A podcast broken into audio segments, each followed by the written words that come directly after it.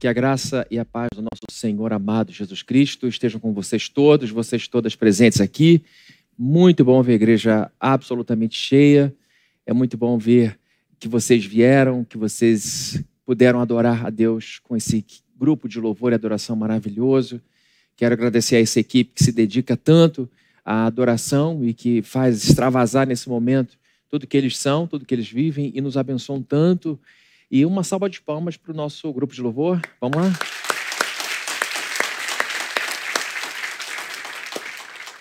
E também quero agradecer a todos os voluntários e voluntárias do Departamento Infantil que estão agora cuidando dos nossos filhos.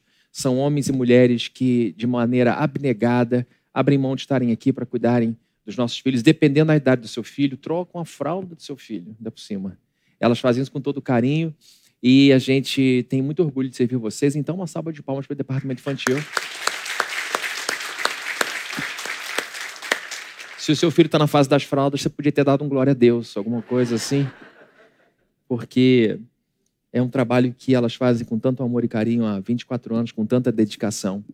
É, queridos, eu estou muito feliz de estar aqui com você também, está assistindo a gente agora ao vivo, você que está em casa ou em outro lugar assistindo esse culto.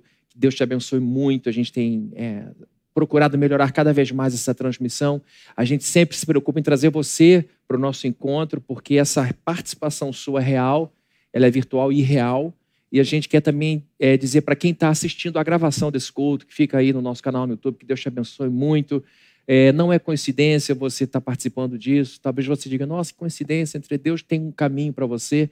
E o que a gente quer é que você termine esse encontro cheio de Deus, cheia de Deus, no seu coração.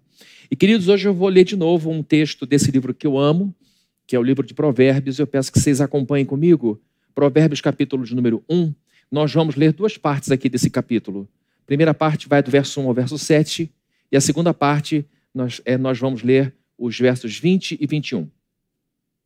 Diz assim a Bíblia: Estes são os provérbios de Salomão, filho de Davi, rei de Israel. Eles ajudarão a experimentar a sabedoria e a disciplina, a compreender as palavras que dão entendimento, a viver com disciplina e sensatez, fazendo o que é justo, direito e correto. Ajudarão a dar prudência aos inexperientes e conhecimento e bom senso aos jovens.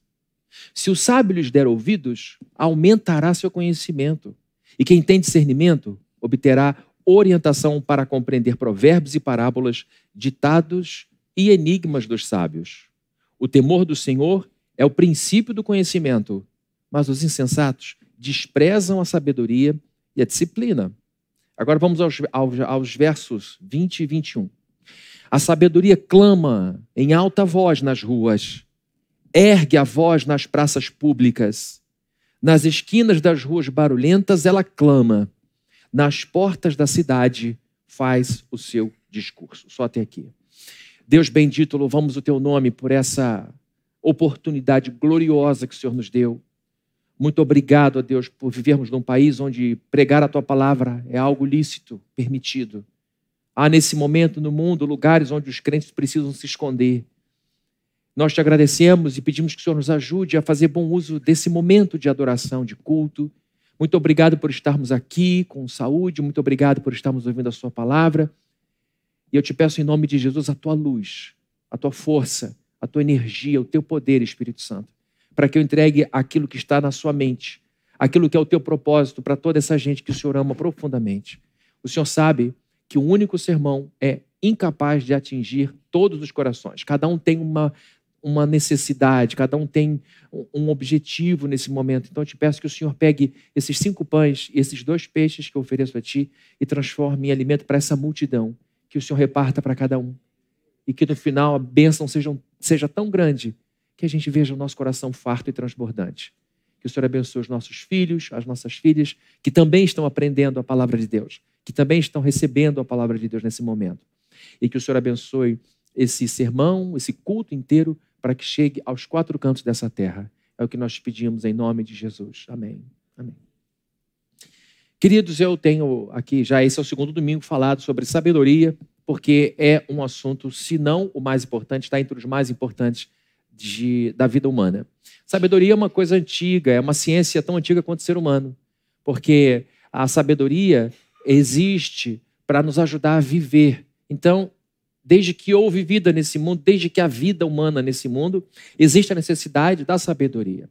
E a sabedoria é o conhecimento preciso, exato daquilo que é verdadeiro.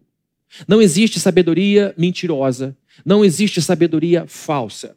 A sabedoria é o conhecimento exato, preciso daquilo que é absolutamente verdadeiro. A gente sabe que é possível alguém ser erudito, alguém ter um conhecimento enciclopédico e, mesmo assim, não ter sabedoria. Do mesmo modo, a gente sabe que há pessoas que mal pisaram na escola e talvez não, não tenham tido a oportunidade de estudar, mas que demonstraram e demonstram na vida sabedoria. Então, a sabedoria não é patrimônio de quem tem muita escolaridade, e não estou dizendo que quem tem não é sábio de forma nenhuma, só estou dizendo que a sabedoria é algo acessível a pessoas de todas as formações, seja pessoa erudita, seja pessoa iletrada. A gente sabe que há pessoas que conhecem assuntos muito complexos, assuntos da física avançada, assuntos da microbiologia menor que pode existir, da influência em todo o ecossistema. A gente sabe que há pessoas que conhecem coisas muito é, desafiadoras, como o cérebro humano, como ele funciona, e mesmo assim não terem sabedoria.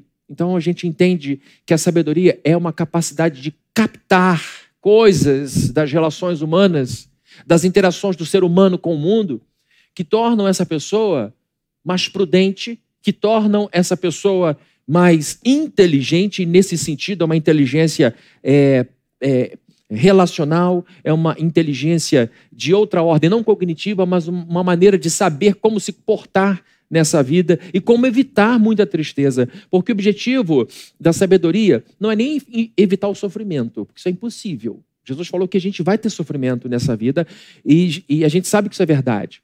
O objetivo, então, não é evitar o sofrimento. O objetivo é saber lidar com ele. A sabedoria nos ajuda a lidar com o sofrimento de uma forma madura, de uma forma que a gente não seja destruído e nem diminuído. Pessoas sábias, quando sofrem, quando passam pelo turbilhão, elas saem maiores desse turbilhão. Elas saem mais fortes. Elas saem com mais cores. Elas não saem desgastadas, elas não saem é, é, destruídas por aquilo. Elas saem baqueadas, mas em pouco tempo elas recuperam a sua força e não só recuperam a força que se foi, mas ganham uma nova força. Elas conseguem extrair muita coisa de momentos ruins. Então, o objetivo da sabedoria é enriquecer a nossa vida. Porque, como a gente viu na semana passada, a, a Bíblia diz que a sabedoria coroa o sábio, coroa a sábia. Coroar é distinguir. Apenas numa nação, duas pessoas podem usar uma coroa o rei ou a rainha. Então, a sabedoria torna a gente gente distinta, gente escassa e necessária. Então, a Bíblia diz que a sabedoria tem a capacidade de nos vestir com dignidade, de nos fazer é, ser exaltados diante das pessoas por conta da vida que ela nos ajuda a ter. E a sabedoria é algo que começa no mundo teórico, começa no mundo das ideias, mas desemboca no mundo concreto do dia a dia, naquele mundo sobre o qual a gente anda, naquele mundo que a gente toca. A sabedoria começa na mente e ela extravasa por nossos corpos e nos ajuda a construir a realidade. Nunca, nunca deixem de lado esse pensamento. Tudo começa na cabeça da gente, não começa no coração. Coração é a segunda casa. A primeira casa é a cabeça. O coração abriga com carinho ou com ojeriza aquilo que a mente entende.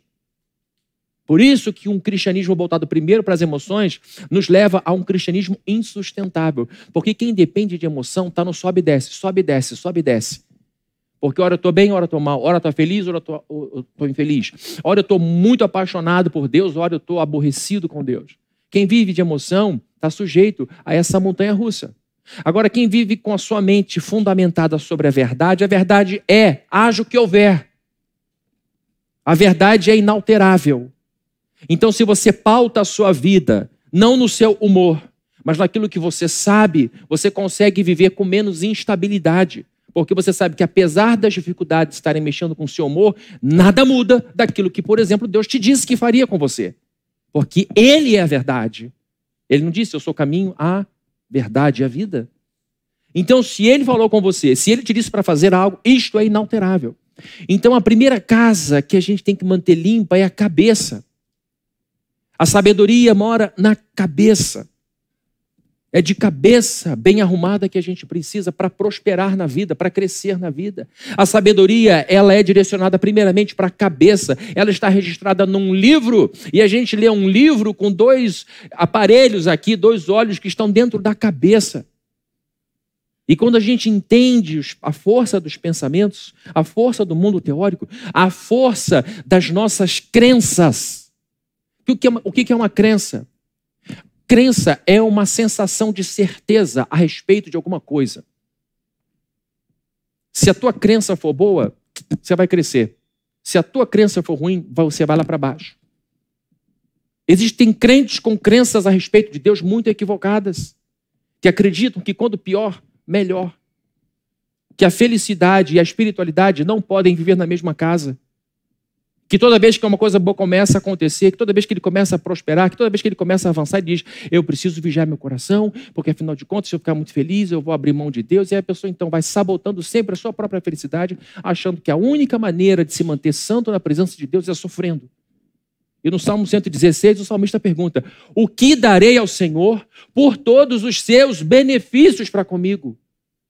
Aqui está um homem grato, botando benefício no plural dizendo que os benefícios de Deus fazem com que ele se sinta endividado, ele se sinta convocado a responder de maneira santa a tanta bondade de Deus.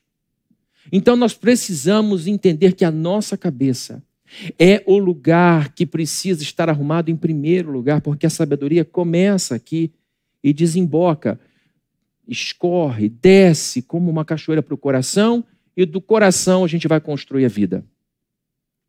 Eu posso, com uma cabeça arrumada, botar emoções positivas no meu coração. Na verdade, a emoção, ela não é positiva nem negativa. A emoção da raiva, às vezes, te ajuda a dar uma guinada e acabar com injustiça, acabar com bagunça, acabar com malandragem.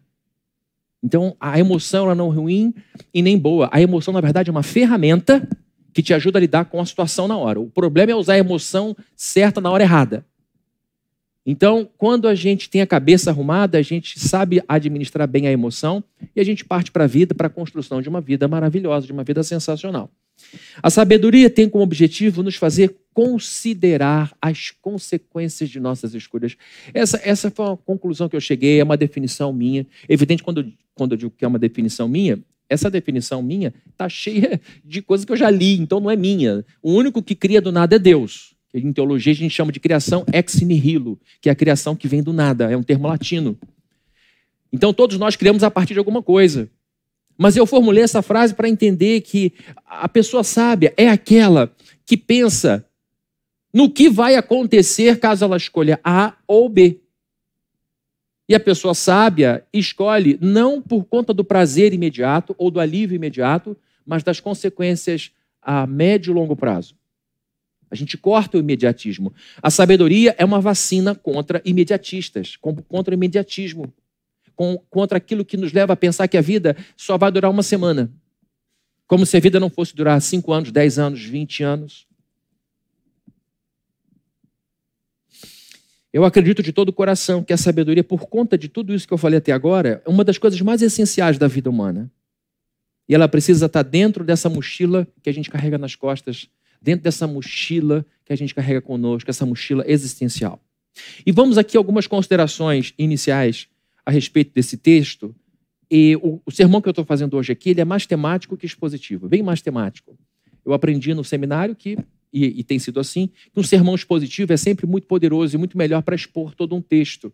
E ao longo desses 24 anos que eu assumi esse púlpito, eu sempre, eu acho que 99% do tempo, fiz sermões expositivos. Mas também aprendi no seminário que é melhor um sermão temático do que um, um, bom sermão temático do que um péssimo expositivo. Então, por amor a vocês e suas orelhas, eu vou aqui para um sermão temático. E tem gente dizendo, pastor, acho que a gente se importa com isso. Estou nem aí, eu quero que você pregue a palavra de Deus e que eu, que eu entenda o que Deus está falando comigo. Estou nem aí, pastor. Pode pegar, desde que eu entenda, não seja hebraico ou grego. A gente então dá uma olhadinha aqui nos versos 20 e 21 e acessa algumas informações muito interessantes logo no primeiro capítulo desse livro, logo no início, escrito por Salomão.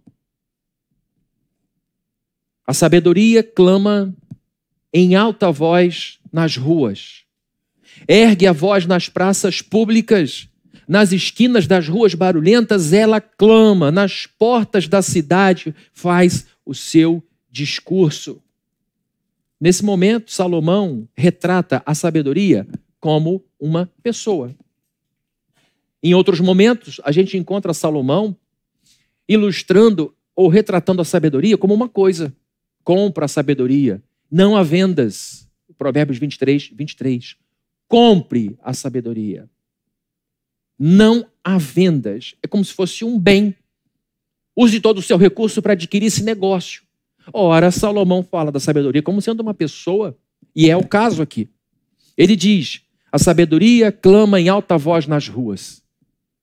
Ergue a sua voz nas praças públicas, nas esquinas das ruas barulhentas, ela clama, nas portas da cidade faz o seu discurso. O que, que esse homem está fazendo? Esse grande sábio está fazendo? Ele está nos dando informações a respeito da sabedoria, dizendo onde ela pode ser encontrada, onde esta pessoa pode ser vista, onde essa pessoa pode ser abraçada. Ele diz nas ruas, ele diz nas praças públicas, ele diz nas portas da cidade ruas, praças e portas da cidade, em lugares públicos, frequentados por muita gente. Ele está dizendo que a sabedoria está em cada metro quadrado da sua vida e da minha vida. Porque isto aqui, embora esteja sendo escrito num tempo diferente, numa cultura diferente, o tema continua sendo o mesmo. O objeto de atenção desse homem continua sendo a sabedoria e a adquirição de sabedoria continua acontecendo do mesmo jeito de sempre. Por mais tecnológica que seja a nossa geração, o nosso tempo e o tempo de Salomão são exatamente iguais no que diz respeito ao conhecimento, a adquirição da sabedoria. Ele diz: a sabedoria pode ser adquirida em lugares públicos, conhecidos por todas as pessoas. Aqui não está escrito coisa do tipo: a sabedoria, eu, a sabedoria, clamo em alta voz nos abismos dos mares. É isso que está na sua Bíblia? A Bíblia diz que ela está clamando em alta voz nas ruas. Ela não está dizendo nos abismos dos mares. Kiko está aqui, Kiko está ali. Levanta a mão, Kiko. Kiko de Simone. Mas levanta com vontade. Isso. O Kiko é mergulhador profissional. Eu acho que já mergulhou 300 metros de profundidade. É a segunda profissão mais perigosa do mundo. A primeira é astronauta. Eu não sei quantos aqui têm a habilidade que ele tem de fazer a troca de uma peça a 300 metros de profundidade no mar. Tem mais alguém além do Kiko? Já mergulhou? Hã? Não. Por que eu estou dizendo isso? Porque se Deus dissesse a sabedoria, tão importante para a vida, pense em tudo que eu já falei sobre sabedoria aqui. A sabedoria que faz você viver melhor, a sabedoria que te aproxima de mim, a sabedoria que faz você ser um pai melhor, a sabedoria que faz você um homem melhor, uma mulher melhor, está acessível abundantemente a 300 metros de profundidade. O que passa 10 dias debaixo d'água sem respirar? Brincadeira, também não chega a esse ponto, não é super-homem. Mas ele fica em câmaras debaixo d'água por 10 dias, inalando hélio e falando fino, né, Kiko? Porque o hélio faz isso. Um monte de homem grande falando assim. Imagine se a sabedoria fosse acessível só para um em centenas. Não é isso que ele está dizendo. Eu, a sabedoria, estou falando alto, gritando, erguendo a minha voz nos lugares onde passa muita gente. Praça Araribóia, às cinco da tarde. Aquele mundo de gente saindo da barca, indo para o terminal. E lá no meio, alguém dizendo: Eu sou a sabedoria esbarrando em todo mundo. A Bíblia, por acaso, está dizendo: Eu, a sabedoria, clamo em alta voz no pico dos montes mais altos da terra. Alguém aqui já subiu o Everest? Pode levantar a mão, por favor. Eu quero te conhecer hoje. Agora. Alguém aqui já subiu o Aconcagua? Um pouquinho mais baixo. Alguém aqui já foi no topo do Kilimanjaro? Imagina se Deus dissesse a minha sabedoria, que muda a vida dos homens, dos jovens, dos adolescentes, que pode fazer uma pessoa desprezível se tornar absolutamente necessária, está no pico do Everest. Ficaríamos todos aqui dizendo: que Deus é esse? Que poderia me dar algo aqui no chão da Praça Araribóia diz que o que eu preciso para viver é inacessível a mim. Quem está escrevendo aqui é, como a Bíblia diz, o homem mais sábio que existiu nesse mundo. Riquíssimo e poderoso. Gloriosamente vestido, como Jesus falou, nem Salomão conseguiu ter alfaiate suficientemente bom para vestir um lírio como esse daqui que meu pai veste. Jesus conhecia o guarda-roupa de Salomão. Pode ter certeza disso. Deve ter visto muita frescura naquele armário dele, mas Jesus faz referência a isso, a ele. E esse homem está dizendo que a sabedoria não é algo destinado a poucas pessoas como ele, que pediu a Deus sabedoria e aí já mostra que ele era sábio. Só pede sabedoria quem de fato tem alguma sabedoria.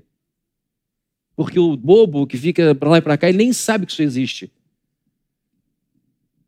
Seria muito frustrante se Deus mandasse a gente buscar uma coisa inacessível. Aliás, seria maldade se Deus fizesse isso. Inspirado por Deus, Salomão nos ensina que a sabedoria é facilmente acessada. Facilmente acessada. Logo no primeiro capítulo, ele diz para os seus leitores, para os seus alunos: é fácil encontrar sabedoria. É fácil encontrar sabedoria.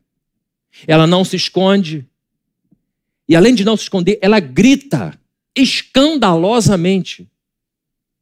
E ela se oferece despudoradamente para quem a deseja. Isso não é espetacular, gente? Ela grita, ela se oferece. Ela aceita o convite de qualquer um. A Bíblia diz, Tiago, que é considerado o Provérbios do Novo Testamento, o livro de Tiago, ele diz que quem não tem sabedoria deve pedir a Deus que a todos dá liberalmente, sem fazer nenhum tipo de impropério, nenhum tipo de acusação, condenação, não dá bronca. Pelo contrário, ele tem prazer e a Bíblia diz que ele dá com abundância, ele derrama a sabedoria. Ela pode ser encontrada nos lugares mais comuns de uma cidade. Ele diz: a sabedoria clama em alta voz nas ruas, ergue a sua voz nas praças públicas, nas esquinas das ruas barulhentas, ela clama nas portas da cidade, faz o seu discurso. Gente, quem passa por praça pública aqui nesse texto, quem passa pelas portas da cidade, quem está nas ruas barulhentas, são reis e plebeus. É um Salomão e um analfabeto. É o cara mais poderoso, é a mulher mais poderosa e a pessoa mais simples. Existe alguma coisa mais pública que uma praça? Existe uma coisa mais pública do que a praia? Então a Bíblia diz que a sabedoria está nos lugares onde todos podem estar. Nem todos poderiam estar dentro do palácio, mas todos poderiam estar dentro de uma praça ou é, ao redor de uma praça. Por esses lugares passam ricos e pobres. Por esse lugar passam jovens e adultos. E o que é mais legal aqui é que diz que se o sábio der ouvido à sabedoria, o que, que vai acontecer? Ele continua sábio como era ou ele aumenta a sua sabedoria? Vocês três que estão comigo aqui. Aumenta. Aumenta. O sábio não tem vaidade, o sábio é sempre aluno. A sábia é essa pessoa que diz o tempo inteiro: eu preciso aprender. E vou aprender com jovem, vou aprender com quem tem menos escolaridade, eu vou aprender com qualquer professor, qualquer professora que me ensine a viver melhor. Vou aprender com meu porteiro, vou aprender com meu professor, vou aprender com a pessoa que me atende no mercado, eu vou atender com a pessoa que me recebe com carinho no consultório enquanto o médico não está pronto. Eu vou aprender. Então a Bíblia diz que o saber, não há limite para o ganho de sabedoria. E a sabedoria é tida como uma riqueza. Se você quer enriquecer, em primeiro lugar, enriqueça na sua cabeça. Enriqueça na sua mente. A sabedoria está ao nosso alcance, ao alcance de todos, de jovens e adultos. Queridos, eu me lembro quando eu me converti, eu tinha 17 anos. Eu né, tive que me fazer. Minha mãe foi muito presente na minha vida. Hoje foi, essa semana foi aniversário dela, inclusive. Parabéns. Está aqui minha mãe, está ali no cantinho. Está ali. Eu, tá ali minha mãe, ela fez assim, ó. Tipo assim, não me mencione. Desculpa, mãe, eu só vi depois que você falou na sua cabeça. É, mas a ausência de pai foi muito maléfica para mim. Porque ele precisava me ensinar coisas de homem. Porque acredite, homem continua sendo homem, mulher continua sendo mulher, cada um com a sua contribuição. E me faltou muito um homem, com toda a sua testosterona, vivência e tudo que isso implica no cérebro de um homem. Me faltou muito isso. E eu falei, Deus, onde é que eu vou, onde é que eu vou adquirir? E eu fui encontrando na Bíblia o pai que eu não tive.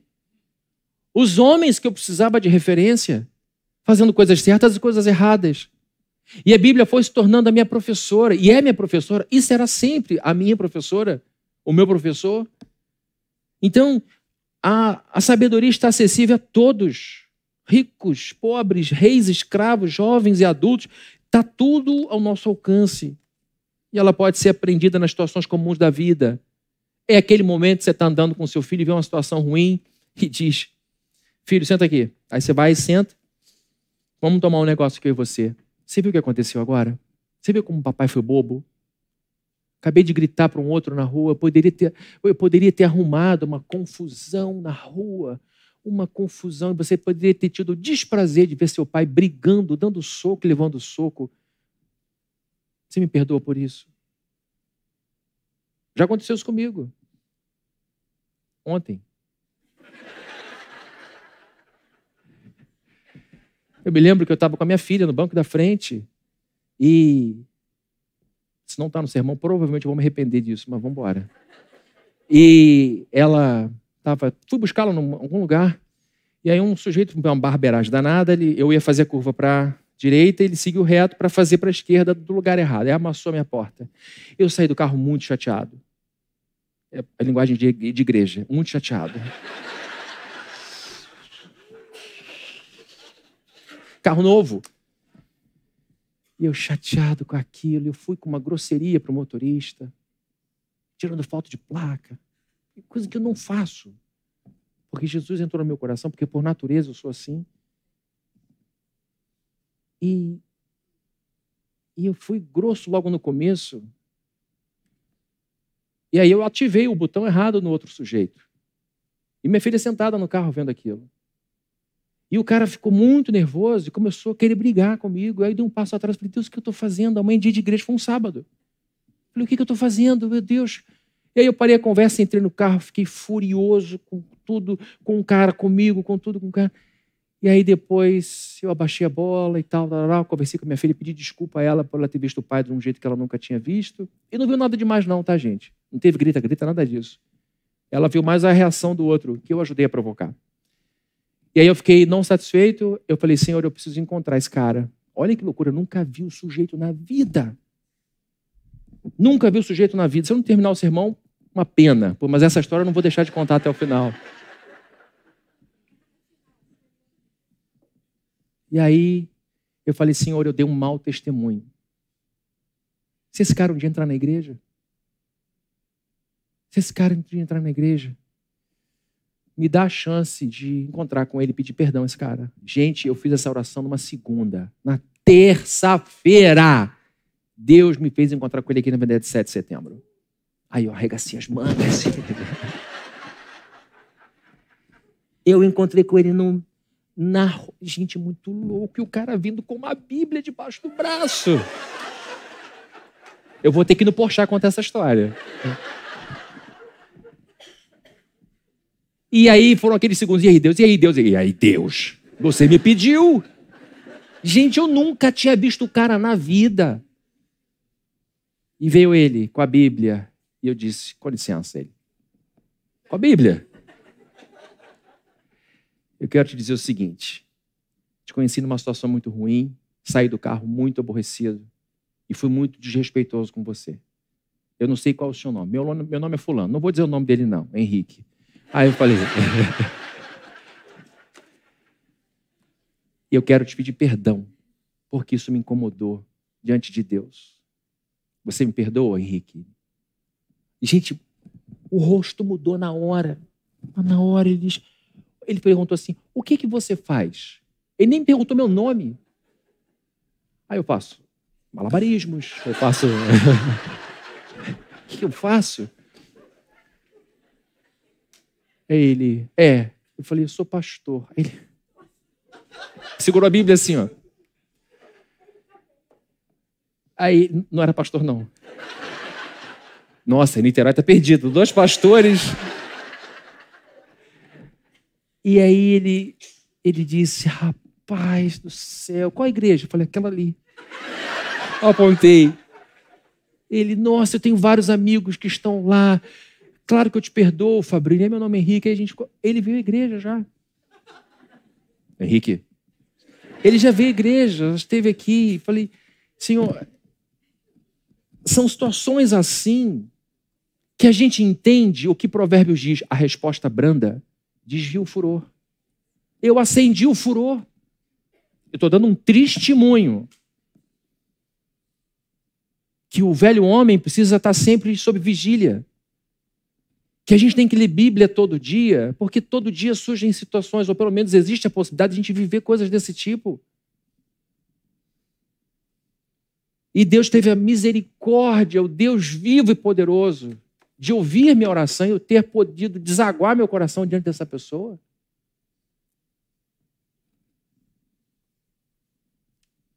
A sabedoria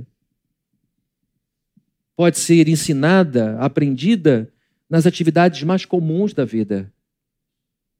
E ela diz que ela clama em alta voz nas ruas, ergue a voz, nas praças públicas. E olhem só o que ele diz no verso 20. Nas esquinas das ruas, o quê? Ba barulhentas. Ela clama. Por isso que ela grita. Porque ela concorre com outras vozes. A sabedoria concorre com outros discursos. A sabedoria, às vezes, é abafada pela barulheira da falta de sabedoria, da estupidez e da ignorância. É por isso que Salomão está dizendo que a sabedoria vai para a rua, vai para a esquina, onde tem todo mundo, porque ela quer fazer novos convertidos, novas convertidas.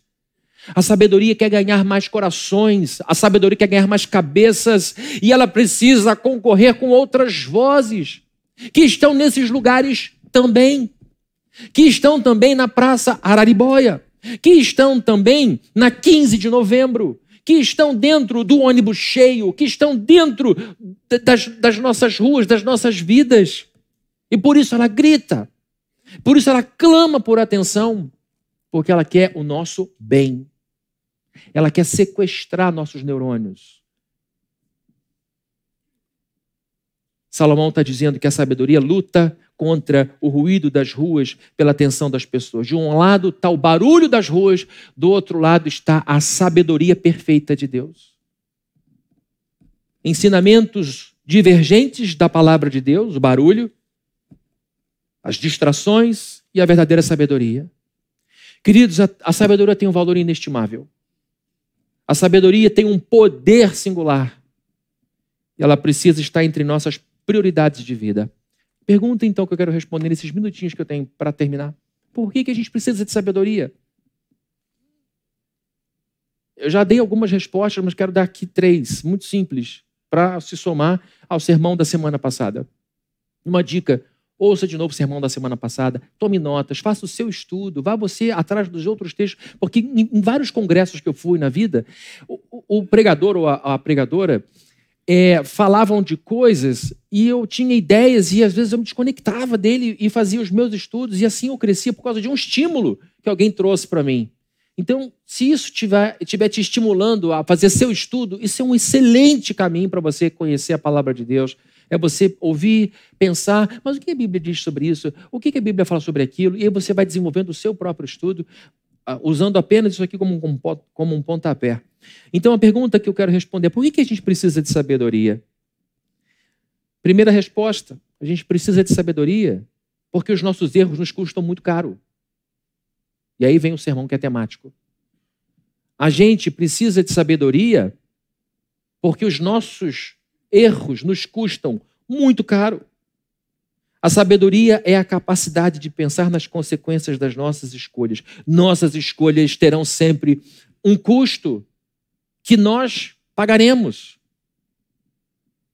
A sabedoria é uma vacina que nos livra da superficialidade da vida, nos livra do imediatismo. Muitos, por falta de sabedoria, perderam cônjuges maravilhosos. Não canso de ouvir pessoas dizendo: por que, que eu fiz a besteira que fiz? Perdi uma mulher maravilhosa ou perdi um marido maravilhoso. Muitos, por falta de sabedoria, perderam a amizade e a admiração dos filhos. Muitos filhos fecharam seus corações para o pai ou para a mãe em virtude da falta de sabedoria dele. E depois que o tempo passa, depois que o juízo chega, a gente vai perceber que o que fica na vida é carinho de filho, carinho de neto, carinho de bisneto. É isso que fica, é amor.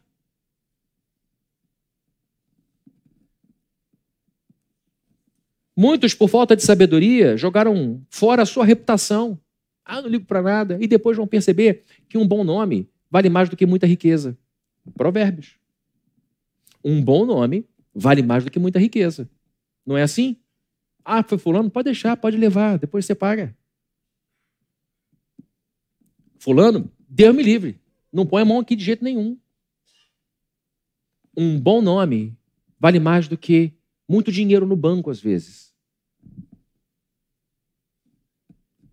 Muitos, por falta de sabedoria, perderam todo o seu patrimônio. Jogaram tudo fora. Às vezes a gente olha para algumas pessoas e diz: Meu Deus, como é que essa pessoa conseguiu dissipar tanta coisa? Como é que essa pessoa conseguiu pulverizar tanto patrimônio? O que, que ela fez? Era só ficar quieta. Era só ficar quieta. Destruiu tudo e hoje vive de favor. Muitos, por falta de sabedoria, andaram para trás na vida. Se tornaram amigos dos filhos dos seus amigos. Você olha para uma pessoa e diz: Esse cara tem a minha idade, mas anda com os amigos dos meus filhos. Andou para trás. Está namorando a menina ou menino que rivaliza com um amigo da minha filha. E você vai percebendo que a pessoa resolve fazer um, um retorno à adolescência, ela cristalizou na cabeça dela que o melhor momento de sua vida foi a adolescência, ela acha que voltar para lá comportamentalmente fará com que a vida dela seja a mesma coisa. Só que é um absurdo você pegar um recorte da vida atual e colar num tempo que passou. Vai ficar esquisitaço. Por isso que Provérbios, perdão, Eclesiastes diz, escrito por, por Salomão, sábio, que não é sábio ficar dizendo os nossos dias passados foram melhores do que os dias atuais. Não procede da sabedoria esse tipo de colocação. Não é que você não possa ter saudade de uma coisa ou outra, mas viver desse saudosismo é ruim demais. A vida para, porque você cristalizou no tempo. O excesso, guardem essa frase, também criei para mim. O excesso de passado no nosso presente prejudica o nosso futuro. O excesso de passado no nosso presente prejudica o nosso futuro. Pode ter certeza disso.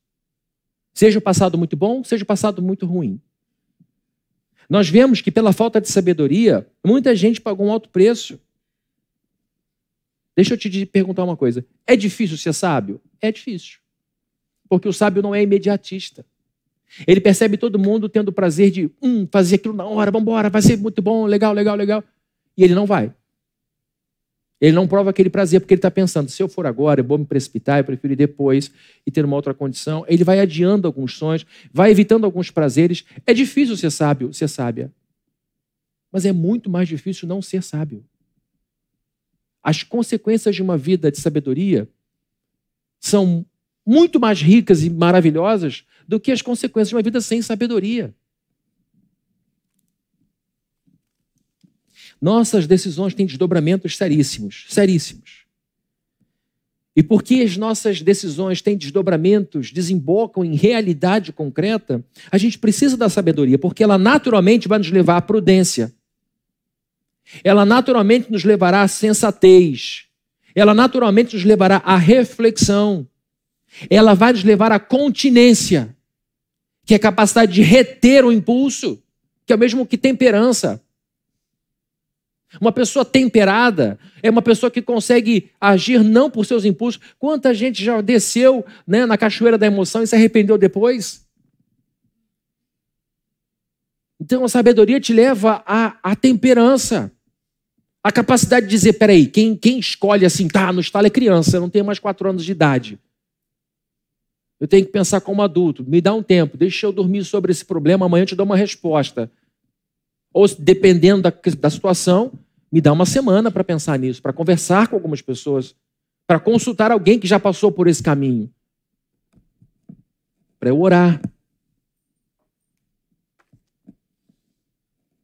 A sabedoria naturalmente nos leva a um discernimento 360 graus, um que dá volta em tudo, que muda tudo. A sabedoria naturalmente nos estimula a pensar de forma global, como num sistema.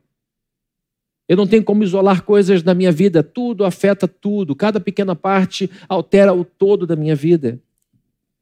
Portanto, sabedoria nos leva a pensar nas consequências. O que eu escolho tem interferência na vida dos filhos. Eu, filho, que eu escolho tem interferência na vida dos meus pais. Eu, amigo, escolho e interfiro na vida dos meus filhos. Eu tomo decisões que interferem na vida dos meus sogros. Eu tomo decisões que interferem na vida dos meus alunos dos meus empregados, dos meus colegas. Ou seja, eu estou ligado a um monte de gente. E eu estou nessa vida para trazer alívio para os outros, e não peso, não preocupação. E, gente, uma coisa que eu digo aqui há muito tempo, me perdoe você que já ouviu isso algumas vezes, vai ouvir de novo. Nessa vida a gente só vive, só vive de três maneiras. Ou a gente multiplica o que recebeu de Deus, ou a gente mantém o que recebeu de Deus, ou a gente destrói tudo que recebeu de Deus. E o caminho que será seguido, você escolhe. Você escolhe. Se você não estiver sofrendo de um vitimismo é, é, terrível, você sabe que você escolhe. Por mais difícil que possa ser a sua vida. Você escolhe se vai viver destruindo tudo que você recebeu.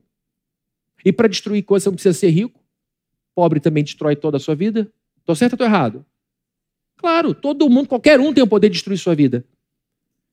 Qualquer um tem o poder de dizer, vou parar aqui, e aqui tá bom, tá ótimo, vou ficar sempre me equilibrando para não melhorar e não piorar. Qualquer ser humano pode fazer isso, independente do seu status social. Ou você pode dizer, não, eu vou melhorar como pessoa. E quando eu melhoro como pessoa, tudo ao meu redor melhora. É sempre assim. Quando você melhora aqui, tudo melhora do lado de fora. Mude o seu pensamento em relação às pessoas e às coisas, as coisas e as pessoas irão mudar em relação a você. Mude positivamente seus pensamentos em relação às coisas e às pessoas, e as coisas e as pessoas mudarão positivamente em relação a você. Mude negativamente em relação às coisas, nos seus pensamentos e as pessoas, e as coisas e pessoas mudarão negativamente em relação a você. Pense bem, e pessoas de bem segurarão na sua mão. Pense honestamente, e pessoas honestas segurarão na sua mão. Pense como trabalhador e trabalhadores colocarão a mão na sua. Pense como pessoa leal e pessoas leais vão dizer: vamos embora comer alguma coisa, tomar um café. Agora pense como preguiçoso, o preguiçoso vai segurar na sua mão. Pense como um malandro, o malandro vai segurar na sua mão. Pense como adúltero, outro adúltero vai segurar na sua mão. Pense como um miserável, outro miserável que gosta de companhia, porque miséria gosta de companhia, vai segurar na sua mão. Mude os seus pensamentos em relação às pessoas e às coisas, e as coisas e as pessoas mudarão em relação a você. Encha a sua cabeça de Bíblia. Enche, enche a sua cabeça disso que a gente está lendo todo domingo aqui, disso que você está ouvindo aqui todo domingo, e com certeza você vai viver dessa forma, multiplicando tudo que você recebeu. Segundo lugar, a gente precisa de sabedoria porque as nossas vidas não se repetem. A gente sabe, a Bíblia diz, livro de Hebreus, vai ser projetado aqui, capítulo 9, verso 27. E assim como aos homens está ordenado morrerem quantas vezes? Uma só vez. Uma só vez. Já está ordenado. Ninguém morre duas, dez, trinta vezes. Assim como aos homens está ordenado morrer em uma só vez, vindo depois disso o juízo. Nossa vida não anda para trás, nossa vida só anda para frente. Ela é irrepetível. Ela vai do berço ao túmulo, em linha reta. A gente só vai ser adolescente uma vez, só vai ser jovem uma vez, só vai ser adulto uma vez. Somente nessa vida a gente vai poder ser pai, mãe, filho, só nessa vida. Tudo que nós pudermos ser será nessa vida apenas. A nossa vida é como uma flecha. A gente precisa de sabedoria porque a nossa vida não se repete. A gente precisa de sabedoria em terceiro e último lugar porque isso glorifica a Deus. As pessoas olham para um homem sábio, para uma mulher sábia e diz: Deus seja louvado, que coisa linda, que coisa bonita, que coisa inspiradora ver um jovem tão sábio, que coisa maravilhosa é ver um, um, uma mulher tão sábia, um homem tão sábio. E se a pessoa não glorificar e te abordar, você tem a oportunidade de ajudá-la a entender de onde vem tanta sabedoria. Provérbios 1, 7. O temor do Senhor é o princípio do saber. A primeira aula desse tema tão importante consiste na reafirmação de que a gente precisa respeitar a Deus e aquilo que ele diz. Porque existe uma maluquice que as pessoas dizem a Deus, Deus, Deus, Deus, mas não se relaciona com o que Deus manda fazer. Se relaciona só com a, o nome Deus, com a pessoa Deus, mas quando esse Deus começa a abrir a boca e dizer as coisas como tem que ser ditas, a pessoa se desconecta dele. Reverenciar a Deus é reverenciá-lo em quem Ele é e por aquilo que Ele faz, obedecendo aquilo que Ele manda. Salmo 128, verso 1 vai ser projetado aqui pelo Lincoln. Bem-aventurado aquele que teme ao Senhor e o que, queridos? Anda nos seus caminhos. É mente que abriga a palavra no coração e faz aqueles pés andarem na direção que a cabeça manda. Deus é sábio e nos guia através da sua palavra. E assim a gente vai ganhando sabedoria. Concluindo, queridos, sabedoria é algo essencial para mim e para você. Sabedoria precisa estar na nossa mochila existencial. E a gente precisa de sabedoria por três motivos. Porque os nossos erros nos custam muito. Nos custam muito. Para que pagar o preço para saber se isso é verdade ou não? Você sabe no fundo do seu ser do que eu estou falando. Sabedoria é necessária porque os nossos erros nos custam muito. A sabedoria é necessária porque as nossas vidas não se repetem. Você não vai voltar para consertar a sua vida. Esta vida não é um ensaio para outra. E a sabedoria é necessária porque isso glorifica a Deus. Amém? Mas isso daqui, em primeiro lugar, que eu acabei de dizer, é só para os filhos e filhas da aliança, para os crentes, para quem já aceitou Jesus como seu Salvador. Se você está me assistindo esse negócio aqui, nesse momento, e ainda não entregou a vida a Jesus Cristo, você está cometendo o ato mais estúpido da sua vida. E eu vou dizer isso com todo carinho, por mais que a palavra estúpido te ofenda. Porque a Bíblia diz que Jesus Cristo é a expressão exata do ser de Deus. A Bíblia diz que Jesus Cristo é a sabedoria de Deus que Jesus contém toda a sabedoria, todo o conhecimento, toda a expressão de Deus pode ser vista numa pessoa chamada Jesus Cristo. E ele veio a esse mundo com um objetivo. Ele veio a esse mundo para nos colocar de volta no Éden lugar do qual fomos expulsos por causa da desobediência de Adão e Eva. Pela desobediência do primeiro casal que optou por uma vida de autonomia, serem a própria lei, porque nomia é lei, auto, próprio. Deus tinha dito: façam o que vocês quiserem aqui, menos uma coisa. Não comam do fruto proibido, que é o fruto do conhecimento do bem e do mal. Não tentem provar para vocês uma ética que seja boa ao sabor de vocês. O que é bom e ruim, certo e errado. Eu provejo, eu dou. Disso eu não abro mão, porque vocês não sabem escolher sozinhos. E eles escolheram. E isso fez com que eles saíssem. Um único ato de desobediência expulsou Adão dali, expulsou Eva dali. Um único hábito, um único ato de desobediência expulsou Satanás do céu. Por quê? Porque Deus é absolutamente puro. Ele não pode conviver com o mal. Quando um juiz está diante de duas partes que estão em litígio, o juiz precisa das informações que essas partes trazem. Se for uma situação civil, tem lá o advogado de um lado, o advogado de outro, ele precisa das informações, e quanto mais distanciamento aquele juiz tiver do caso, melhor vai ser a sua sentença, para que ele não seja inclinado nem para um lado nem para outro. Essa imparcialidade é fundamental. Quando é uma outra situação, temos de um lado o Estado, o promotor acusando, e do outro lado o advogado de defesa, ou a defensoria pública. E o juiz precisa das informações de um lado e de outro para chegar a uma conclusão e emitir um veredito que seja justo que a pessoa receba a sentença que de fato merece, nem mais nem menos, mas na medida, o que é impossível a um ser humano. Mas ele tenta, se esforça, estuda, se empenha para chegar o mais perto possível daquilo que ele entende com a sua consciência e de acordo com a lei, chegar àquilo que é certo e errado de punição para a parte que lesou o outro. E a gente fica muito frustrado quando um juiz que deveria fazer justiça não faz. Ou frustrado quando um advogado que deveria defender não defende direito ou quando quem deveria acusar não acusa direito, e a injustiça permanece. Então a gente espera de defensor público, de promotor de justiça, de juiz, de juiz, justiça. E ele precisa se municiar dessas informações todas. Fabrini se perdeu completamente. Onde é que ele vai chegar?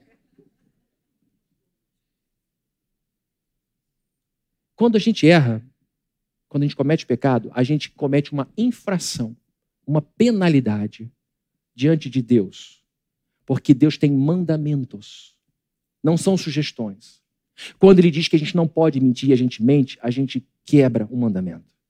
Quando ele diz para a gente não furtar e a gente furta, a gente quebra mandamento. Quando ele diz para não adulterar, a gente adultera, a gente quebra mandamento. Quando ele diz para a gente amar e a gente não ama, a gente quebra mandamento. Que, aliás, é o maior de todos. Amar a Deus e amar o próximo. Não tem a ver com contribuição, com dinheiro, com nada. Tem a ver com sentimento. Ou seja, todos nós estamos diante de Deus como quem deve alguma coisa. E esse Deus não precisa de informação de um lado ou de outro, porque ele está presente em tudo. Ele é onisciente. E ele não é um juiz apartado, ele é um juiz que está em tudo. E sente cada golpe da nossa rebeldia. E ele, por mais que nos ame, não pode nos aceitar para sempre com Ele, sem punir os nossos pecados, porque deixaria de ser um Deus santo e seria um Deus complacente com os nossos erros. E ninguém quer um Deus assim. Quem quer um Deus assim, malandro? Quem quer? Que feche o olho para as coisas. Eu quero um Deus puro, mas eu não suporto a pureza dele. Para isso, ele fez um acordo na Trindade, dizendo: Meu filho, você vai, viva essa vida humana como todos eles viveram, mas você não será como todos eles, porque você é Deus e você não vai pecar. E por sua vida você terá o mérito de, de, de, dizer: Eu conquistei como ser humano o meu direito de ir a Deus. Deus não vai me punir porque eu não tenho pecado. Mas só que antes de você subir de volta, você vai apanhar na cruz pelos pecados do Fabrini. Por quê?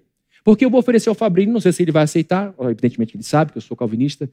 É, eu vou fazer uma troca. Você vai pegar os pecados do Fabrini e vai dizer: agora eles são meus, pode me punir aqui no Calvário. Eu vou punir. Uma única vez. E o Fabrini vai aceitar sua roupa limpa, seus 33 anos de vida justa. Então ele vai poder entrar aqui no céu. E quando eu olhar o Fabrini, eu não verei mais os erros do Fabrini. Eu verei os erros do Fabrini na cruz que o meu filho vai sofrer. E o Fabrini vai entrar aqui justíssimo, perfeito, como se ele tivesse vivido aquilo. Imagina a cena do Fabrini entrando no céu assim. O Espírito Santo com as duas mãos no meu ombro atrás. Jesus aqui dizendo, e o Pai dizendo, pode entrar. E eu com sentimento de constrangimento, porque eu sei que não tem nada a ver comigo. Os três trabalharam para que eu entrasse ali. Eu só vou voltar para o Éden. Eu só estarei no céu porque eu aceito essa troca. Eu me torno justo aos olhos de Deus pela fé que eu tenho em Jesus Cristo. E é isso que eu estou te falando.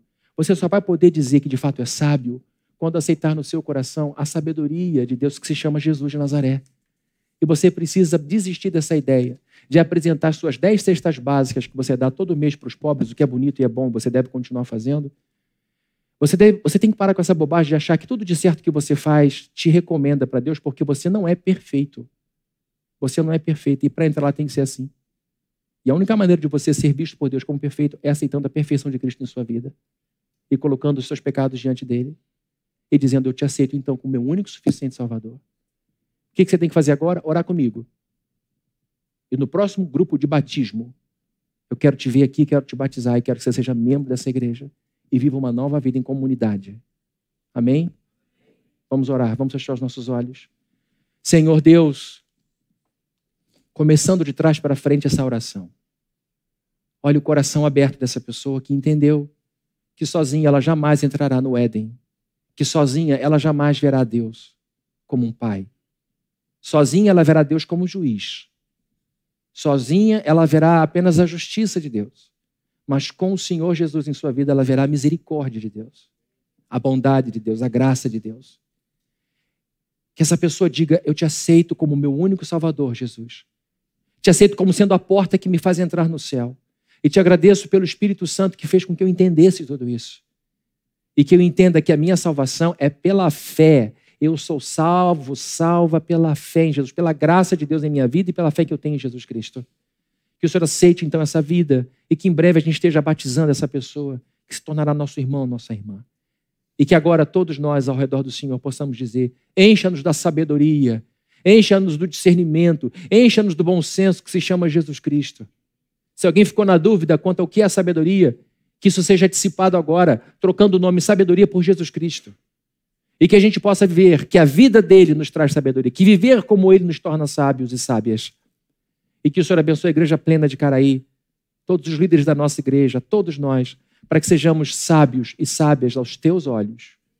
Que o Senhor abençoe a nossa vida, que a gente trate a tua palavra com mais zelo, com mais honra e com mais amor. E que ela more em nossas mentes e que ela escorra para o nosso coração e que ela se apresente em cada músculo da nossa vida, do nosso corpo, e que a gente construa uma vida melhor a partir de tudo aquilo que a gente sabe que é a verdade da tua palavra.